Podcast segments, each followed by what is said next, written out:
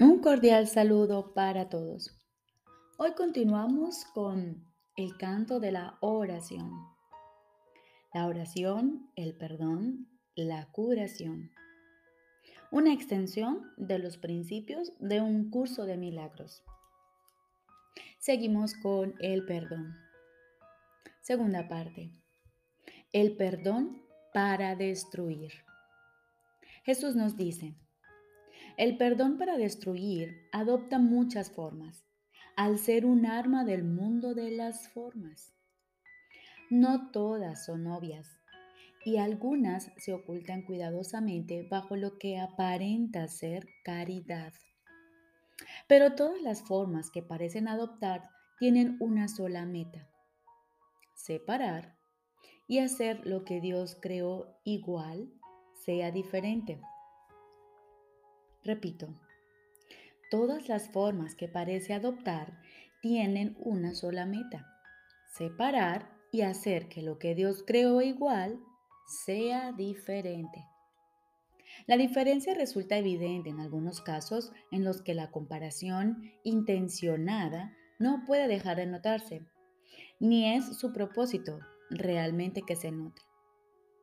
En este grupo se encuentra, en primer lugar, el caso en el que una persona mejor, entre comillas, se digna a rebajarse para salvar a un inferior, entre comillas, de lo que en realidad ésta es. En este caso, el perdón aquí se basa en una actitud de amable altivez tan lejana del amor que la arrogancia jamás podría desalojarse. ¿Quién puede perdonar y despreciar al mismo tiempo? ¿Quién puede acusar a otro de estar inmerso en el pecado y al mismo tiempo percibirlo como el Hijo de Dios? ¿Quién puede enseñar lo que es la libertad esclavizando? En eso no hay unión, solo aflicción. Eso no es realmente misericordia.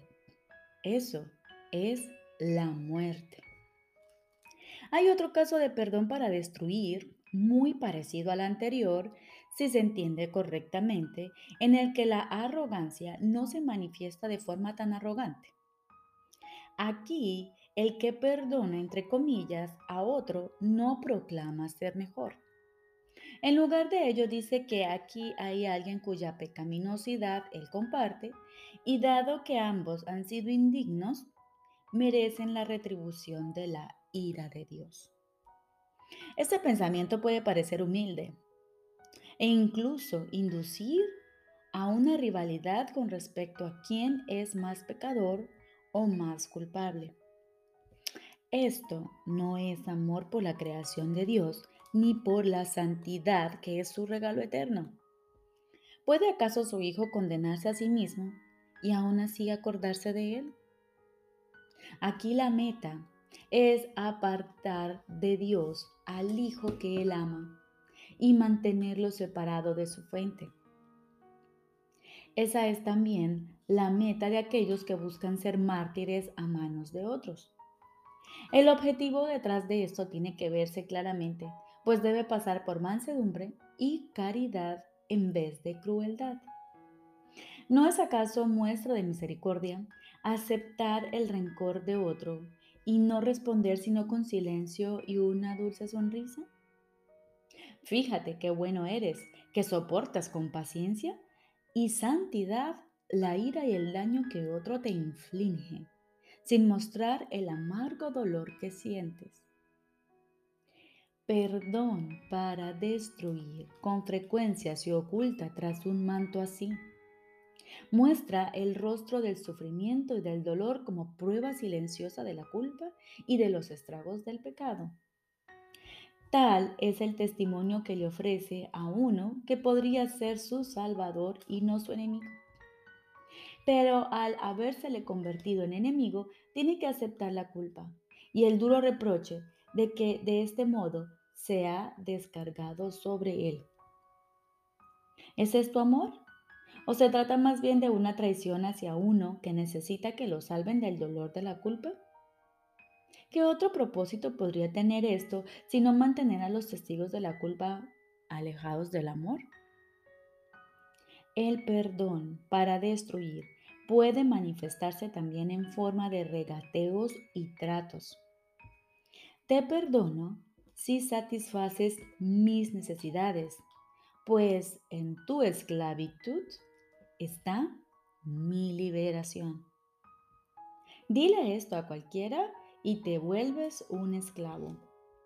Y tratarás de deshacerte de la culpa mediante más regateos que no ofrecen esperanza alguna, sino solo más dolor y miseria. Cuán temible se ha vuelto ahora el perdón y cuán distorsionado es el fin que persigue.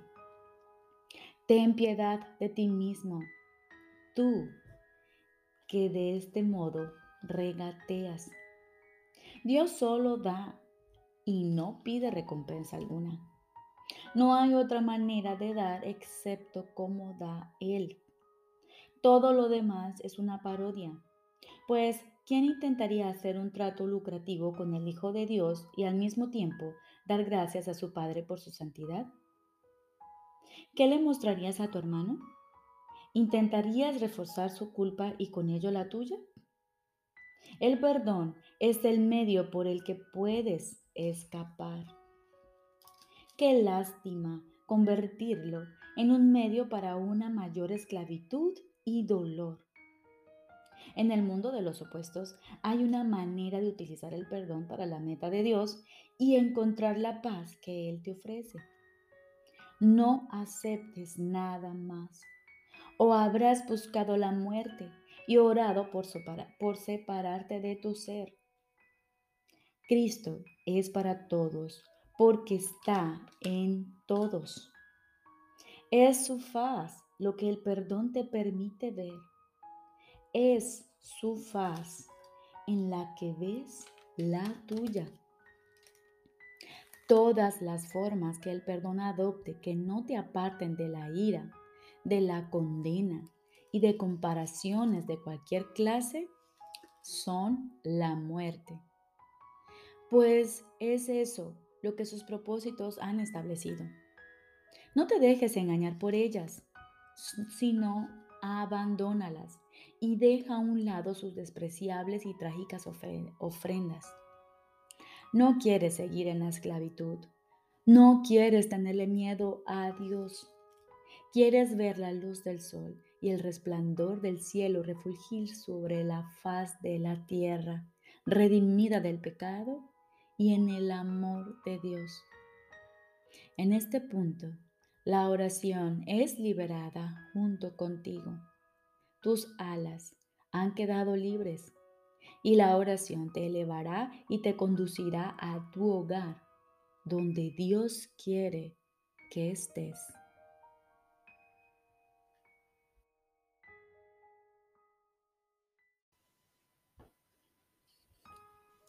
Ahora continuamos con el libro de ejercicios. Décimo tema especial. ¿Qué es el juicio final? El segundo advenimiento de Cristo le confiere al Hijo de Dios este regalo. Poder oír a la voz que habla por Dios, proclamar que lo falso es falso y que lo que es verdad jamás ha cambiado. Y este es el juicio con el que a la percepción le llega su fin. Lo primero que verás será un mundo que ha aceptado que eso es verdad al haber sido proyectado desde una mente que ya ha sido corregida. Y con este panorama santo, la percepción imparte una silenciosa bendición y luego desaparece al haber alcanzado su objetivo y cumplido su misión. El juicio final sobre el mundo no encierra condena alguna, pues ve a este completamente perdonado, libre de pecado y sin propósito alguno. Y al no tener causa ni función ante los ojos de Cristo, simplemente se disuelve en la nada. Ahí nació y ahí ha de terminar. Todas las figuras del sueño con el que el mundo comenzó desaparecen con él. Los cuerpos no tienen ahora ninguna utilidad, por lo tanto, desaparecen también, pues el Hijo de Dios es ilimitado. ¿Tú que creías que el juicio final de Dios condenaría al mundo al infierno junto contigo? Acepta esta santa verdad. El juicio de Dios es el regalo de la corrección que le concedió a todos tus errores. Dicha corrección te libera de ellos y de todos los efectos que parecían tener. Tener miedo de la gracia redentora de Dios es tener miedo de liberarte totalmente del sufrimiento, del retorno a la paz, de la seguridad y la felicidad, así como de tu unión con tu propia identidad. El juicio final de Dios es tan misericordioso como cada uno de los pasos de su plan para bendecir a su Hijo y exhortarlo a regresar a la paz externa que comparte con Él. No tengas miedo del amor, pues solo Él puede sanar todo pesar, enjugar todas las lágrimas y despertar tiernamente en su sueño de dolor al Hijo de Dios que reconoce como suyo. No tengas miedo de eso. La salvación te pide que le des la bienvenida y el mundo espera tu grata aceptación de ella, gracias a lo cual se liberará. Este es el juicio final de Dios. Tú sigues siendo mi santo Hijo, por siempre inocente, por siempre amoroso y por siempre amado, tan ilimitado como tu Creador, absolutamente inmutable y por siempre inmaculado. Despierta pues y regresa a mí. Yo soy tu Padre y tú eres mi Hijo.